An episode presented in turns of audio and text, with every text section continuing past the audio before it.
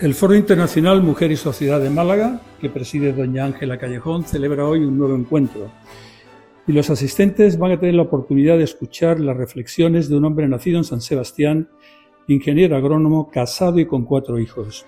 Tiene una dilatada vida política, fue ministro del Interior, candidato al Endacari y parlamentario europeo. Don Jaime Mayor Oreja, buenas tardes. Buenas tardes. Y muchísimas gracias por su tiempo y por su amabilidad especialmente preocupado por la crisis de valores que en su opinión se están dando en las sociedades europeas. Fomentó la creación y preside la Fundación Valores y Sociedad y es presidente de la plataforma de ámbito europeo One of Us, una plataforma que integra pensadores, intelectuales y académicos, entre otros. Y ya en España es uno de los principales impulsores de NEOS, desde la cual se presenta una alternativa cultural que impulse el fortalecimiento de los valores cristianos. Don Jaime, al presentar One of Us en París a principios del 2019, dijo, nuestro reto es hacer frente a una crisis de civilización, de la verdad y de las conciencias individuales. Dígame, por favor, ¿es tan seria la amenaza? No es tan seria como, como lo que ah, decía en aquel momento, en aquella fecha. Cuando hay una crisis de la persona, más que de la política, más de la economía, estamos planteando un reto difícil, porque tiene que producirse un cambio de actitud de unas personas, de una civilización. Nosotros nos hemos transformado por una mala administración del bienestar material en una civilización de fin de semana. Lo que más nos importa es el fin de semana. Lo que más nos importa son las vacaciones. El verano de semana. Eso nunca ha pasado en la historia. Es verdad que vivimos en el mejor mundo de los que podíamos haber pensado y vivido. Pero dicho lo cual, lo que es obvio es que hemos perdido muchas referencias permanentes en este bienestar material en el que vivimos. La comodidad ha impulsado otro tipo de jerarquía de valores. Y esta es una crisis profunda.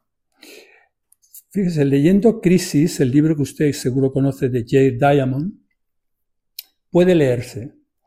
Toda nación corre el riesgo de desmembrarse si sus ciudadanos no se sienten unidos por una ideología nacional unificadora.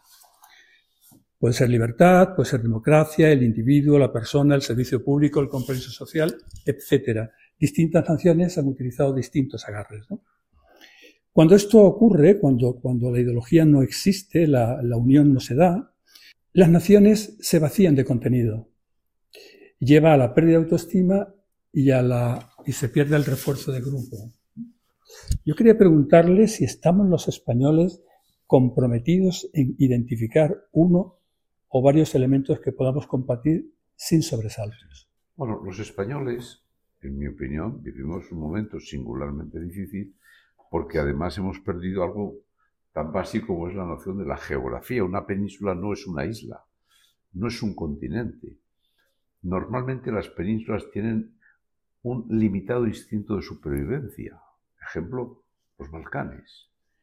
Y nosotros tenemos un riesgo de una creciente tendencia a la balcanización. Es decir, del predio sentido de la nación, sustituida por un supuesto derecho a la autodeterminación de los pueblos que componen España. Es decir, hemos perdido el sentido de la nación como un espacio de solidaridad que debe ser un compendio de, de la historia, de valores, de principios, de fundamentos, de lo común. Y es evidente que por eso España está en un proceso difícil, porque además hay unos nacionalismos extremos de la izquierda que cogobiernan España hoy. No, no es un gobierno de coalición lo que hoy nos gobierna, ni es un gobierno Frankenstein. Es un proceso que está impulsado por los nacionalismos vasco de ETA y el nacionalismo catalán de, Esquerra. Es lo que hoy cogobierna España, un proceso. Yo, le confieso que, el primer fin de semana de la, del estado de alerta pensé, digo, bueno, qué momento más ideal con la que está por caer para que la propia sociedad impulsara un acuerdo político que permitiera una gobernanza casi global, ¿no? Sin embargo, esto no ocurrió. ¿no? ¿Qué le pasa a nuestra sociedad, a los valores sociales, a los valores individuales, que permiten que los políticos se lleguen a comportar así? Bueno, no sé si la pregunta es, es que no hay sociedad civil prácticamente. Eh, hay un papel excesivamente predominante de los partidos, de la política partidaria, pero es que no hay sociedad civil. La única sociedad civil, valga la redundancia, es la Iglesia, pero la Iglesia hoy también es un gigante dormido en la batalla cultural en la que estamos. Entonces, lo que no hemos hecho los españoles es acercarnos a la verdad de lo que nos está sucediendo. Se utilizó la leyenda negra para que no entendiéramos lo que había hecho España. Hoy simplemente es la mentira del presente que vivimos. Entonces hemos preferido abrazar la mentira que la verdad. Es más cómodo decir que hemos derrotado a ETA que subrayar que hemos pactado con ella. Y que es más fácil decir que, que hemos derrotado a ETA y que no ha habido ningún proceso que, decir la verdad. Hemos transitado mm. del crimen, que ha sido determinante en España durante muchas décadas, por la mentira, que es lo que está viviendo España desde el momento en el que hay un acuerdo marco entre Rodríguez Zapatero y ETA en la que uno deja de matar y el otro se compromete a cambiar la raíz, la naturaleza la esencia de los fundamentos cristianos de España, de los valores de España. Entonces, eh, es más cómodo la mentira que la verdad en la vida. eso es lo que nos está pasando a los españoles. Tal y como usted se expresa, da la sensación de que cree que la sociedad civil tiene que ir por delante de la actividad política. ¿Puede que sea así? Bueno, es que tiene que haber siempre una prepolítica a la política. ¿La sociedad civil puede cumplir esa función? Debe, cumplirla. Debe cumplir esa... Es como el desaparecido derecho natural de inspirar a todo el positivismo posterior, ¿no? Pero, claro, si destruimos el derecho natural, pues el resultado es un positivismo excesivo, exagerado, a veces dictatorial, ¿no? Entonces, lo prepolítico los fundamentos tienen que estar siempre presentes. Por eso nosotros hemos hecho una alternativa cultural sobre fundamentos cristianos, que es por esos neos, que es una brújula norte, este, oeste, sur, diciendo, hemos perdido la dirección. La crisis no está en la política, la crisis está en los fundamentos. Y por eso la vida, la naturaleza de la persona, su dignidad, la verdad, la libertad de educación, la libertad religiosa, el propio concepto de nación, las amenazas globales que hoy sin duda hacen que tengamos retos en ocasiones similares en España al resto de la, sociedad occidental, es lo que impulsa una alternativa prepolítica. Y entonces hay que estar, en nuestra opinión, eh, en la prepolítica antes que en la política. Ocurren, ocurren cosas que, se sobrevuelan, ¿no? Todo esto que estamos hablando, me parece algo relevante la perversión del lenguaje, ¿no? Pero no hablo solamente de perversión, entendiendo como tal la falta de verdad en el significado de las palabras. Mm. Hablo de la apropiación del lenguaje por una ideología, ¿no? Mm. Hay dos palabras que últimamente se expresan con una tranquilidad que sobrecoge. Nunca he entendido por qué la izquierda es progresista, solo. Y además se habla de asesinos con una... Se le llama asesino a cualquiera que pase por la calle, ¿no? Y además hay una simetría en la interpretación de los contenidos. ¿Cómo, qué valores tendríamos que instaurar para recuperar la esencia del lenguaje como una herramienta fundamental de comunicación?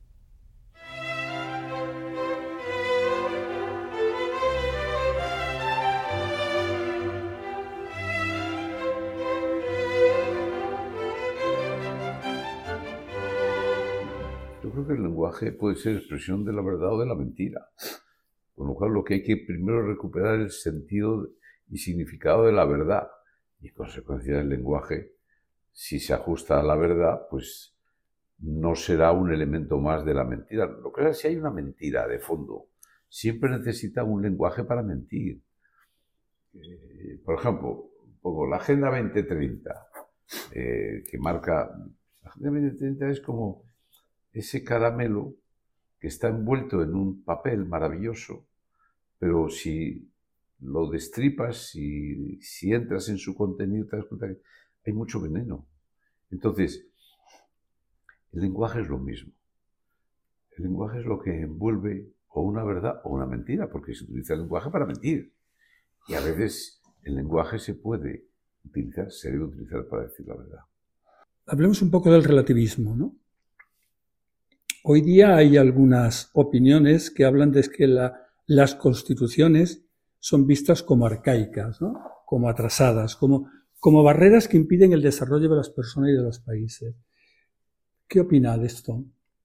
Pues, el relativismo es la enfermedad que, se ha hecho moda dominante. Por eso el Papa Benedicto habló de la, dictadura del relativismo. El debate político en los próximos años no va a ser un debate tradicional entre la izquierda y la derecha, más impuestos, menos impuestos, más sociedad, menos sociedad. Al final, el avance del relativismo ha sido tan espectacular que el debate va a estar, en el ámbito político también, entre quienes queremos creer en unos referentes permanentes y aquellos que ya no creen en nada, es decir, los que lo expresan todo en términos relativos. ¿no? Ese es el debate del futuro, político y social. Y, respecto del, relativismo, pues pienso que es como una cosa que, algo que no se sabe qué es, que no tiene límites, eh, que es como evanescente, porque está dentro de nosotros mismos. Es la dificultad de combatir el relativismo, porque está dentro de cada uno de nosotros. Nosotros nos hemos hecho cada uno de nosotros un poco más relativistas. Entonces, la misma manera que el comunismo y el nazismo y el totalitarismo de la derecha y de la izquierda en su momento tiene más bordes y además utilizó la propaganda como elemento esencial, ese relativismo es evanescente, no tiene bordes y su instrumento principal es el silencio, es decir, no dice que está construyendo una sociedad o tratando de hacerlo global, total, y es más difícil de combatir, y porque está dentro de cada uno de nosotros. Después veremos alguna, alguna razón quizás más poderosa que esta que voy a decir ahora, pero indiscutiblemente la arquitectura política actual está fomentando la polarización. Y están apareciendo discursos basados en las emociones, ¿no? con lo que esto contrarresta la, realidad. ¿no? Seguro que hay valores que usted defendería como absolutamente fundamentales para atacar esto. Sin embargo, hay antes, antes hay una cosa que a mí me llama también poderosamente la atención, y es que yo creo que se puede llegar a la polarización también por el hartazgo. ¿no?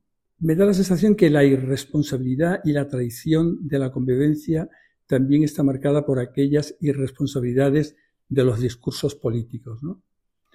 Y esto no sé cómo se ataja. ¿no?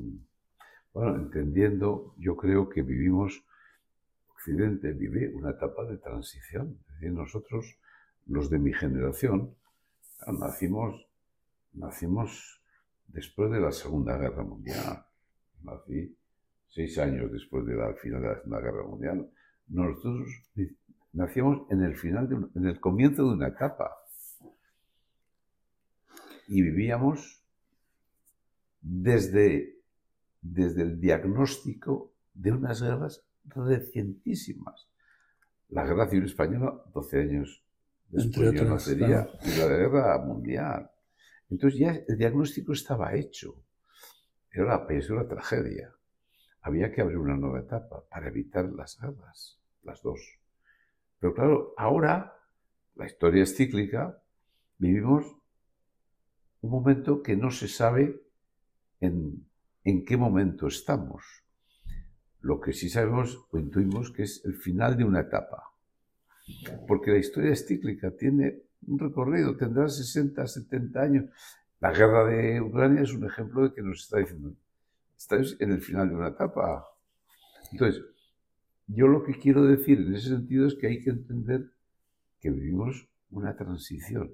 Entonces, en, Es verdad que Estados Unidos, la transición claramente está marcada por la polarización. Nunca han estado tan fracturados socialmente los norteamericanos.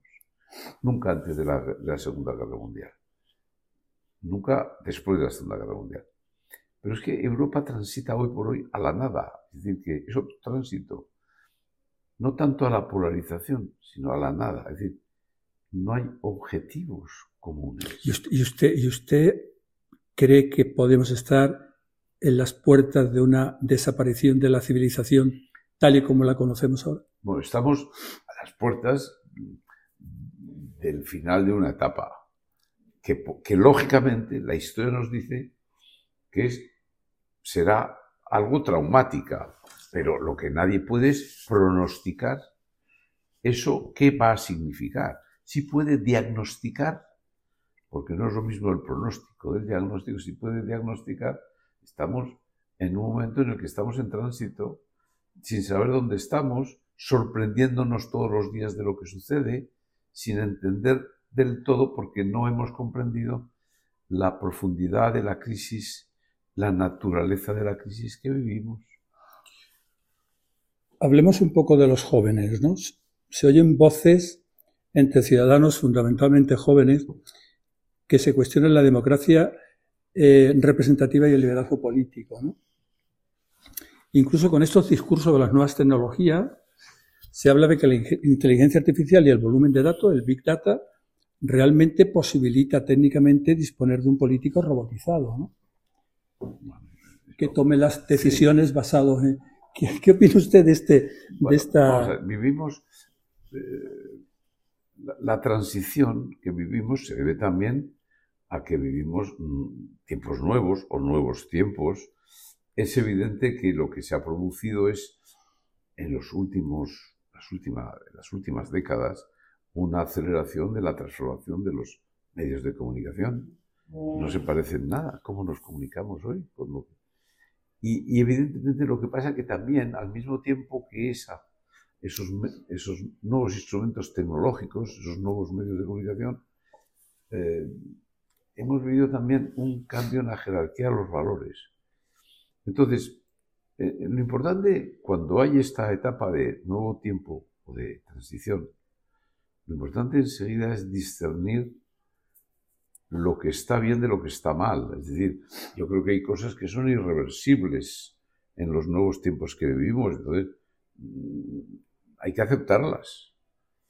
Pero hay cosas que no son expresión de los nuevos tiempos, son las expresiones de una pérdida de referencias permanentes de decadencia. Y hay que discernir cada uno lo que son nuevos tiempos y por ello positivos, de lo que son nuevos tiempos y por eso expresión de decadencia. Claro, en ese discernimiento, que en el fondo es el clásico discernimiento entre el bien y el mal, pues cada uno y el conjunto nos jugamos mucho. Es decir, hay cosas nuevas que están mal y hay cosas nuevas que están bien. Ese discernimiento es vital. Llegamos yo creo que al nudo gordiano, ¿no? que es la famosa palabra educación. Y ya sabemos que no estamos hablando de ingeniería, ni de física, ni de... Estamos hablando de educación. ¿no? Es curioso porque creo que fue Moisés Naim el que habló de, de necrofilia ideológica, ¿no? necrofilia política. ¿no? Y me resulta especialmente curioso porque cuando uno coge la lista de los países que tienen un índice menor de desigualdad, mayoritariamente son países que han apostado estratégicamente por la educación. Véase el caso de Japón. A mí, como ciudadano, me sorprende que mi país aún tenga la educación sometida a una tensión política permanente. ¿Cómo es posible que con todas las experiencias que tenemos alrededor nuestra, todavía sea un arma arrojadiza la educación, con el condicionante y con la dificultad que genera esto, no para el crecimiento, sino para el desarrollo. Bueno, pero es por no, en mi opinión, no haber comprendido ni el momento de la historia en la que vivimos, ni las enfermedades que son recurrentes entre españoles, es la falta del conocimiento de la historia, es el desconocimiento de las debilidades que tenemos como nación, la tendencia cainita que enseguida aflora con facilidad en España. Es decir, es un vivir de espaldas a la verdad y eso hace que entonces se comete el bárbaro error de hacer de la educación una cuestión que fundamentalmente es partidaria o utilizada como arma arrojadiza de unos contra otros. ¿no?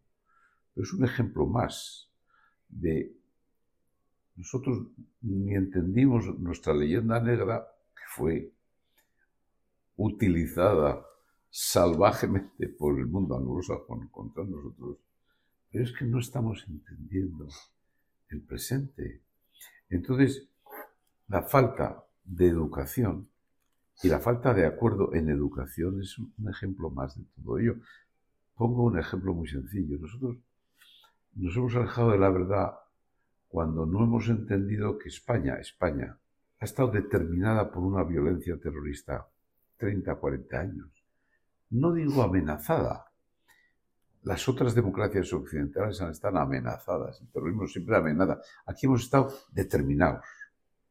aquí al final hemos hecho cosas que no hubiésemos hecho sin violencia terrorista. La celeridad del proceso autonómico español, la doble velocidad, comunidades por la vía lenta y por la vía rápida, determinadas transferencias precipitadamente. Eso es la violencia terrorista. Entonces, lo que no entendemos es que estamos viviendo en ese tránsito al que antes me he referido, el tránsito del crimen a la mentira.